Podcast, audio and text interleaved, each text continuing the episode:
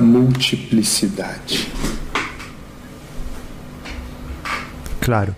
Por falar em perdemos, o senhor tem mais algo a adicionar? Ah. Em relação ao que você gostaria? Claro. É, não, achei que o senhor ia falar mais alguma coisa. Mas em relação à a, a, a, palavra perder, é, o que o senhor acha que a humanidade perdeu com o passar do tempo que seria bom resgatar? Tirando vergonha na cara. Hum. Eu acredito que a vergonha na cara às vezes é boa, mas sim. O que poderia resgatar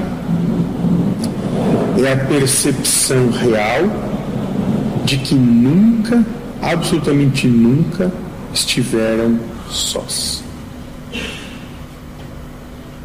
Boa. E, e, sobretudo se a pessoa é espiritista, espiritualista, né?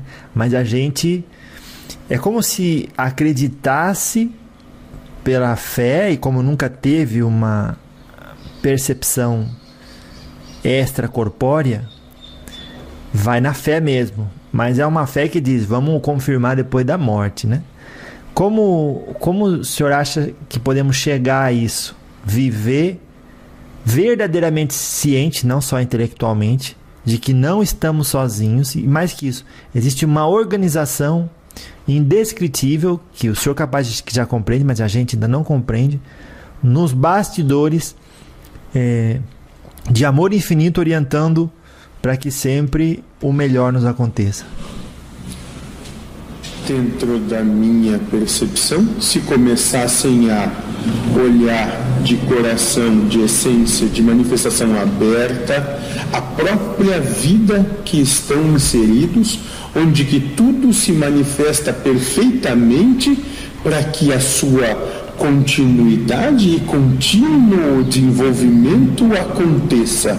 Cada situação, em cada vida, em cada ser que se manifesta, teve, foi acobertada, foi, recebeu cuidado e cuidado profundo e profícuo, intenso e indiscriminado de todo o universo.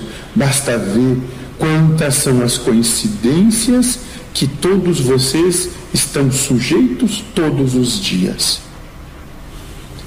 E ali vão, e ali vão conseguir perceber Deus, seus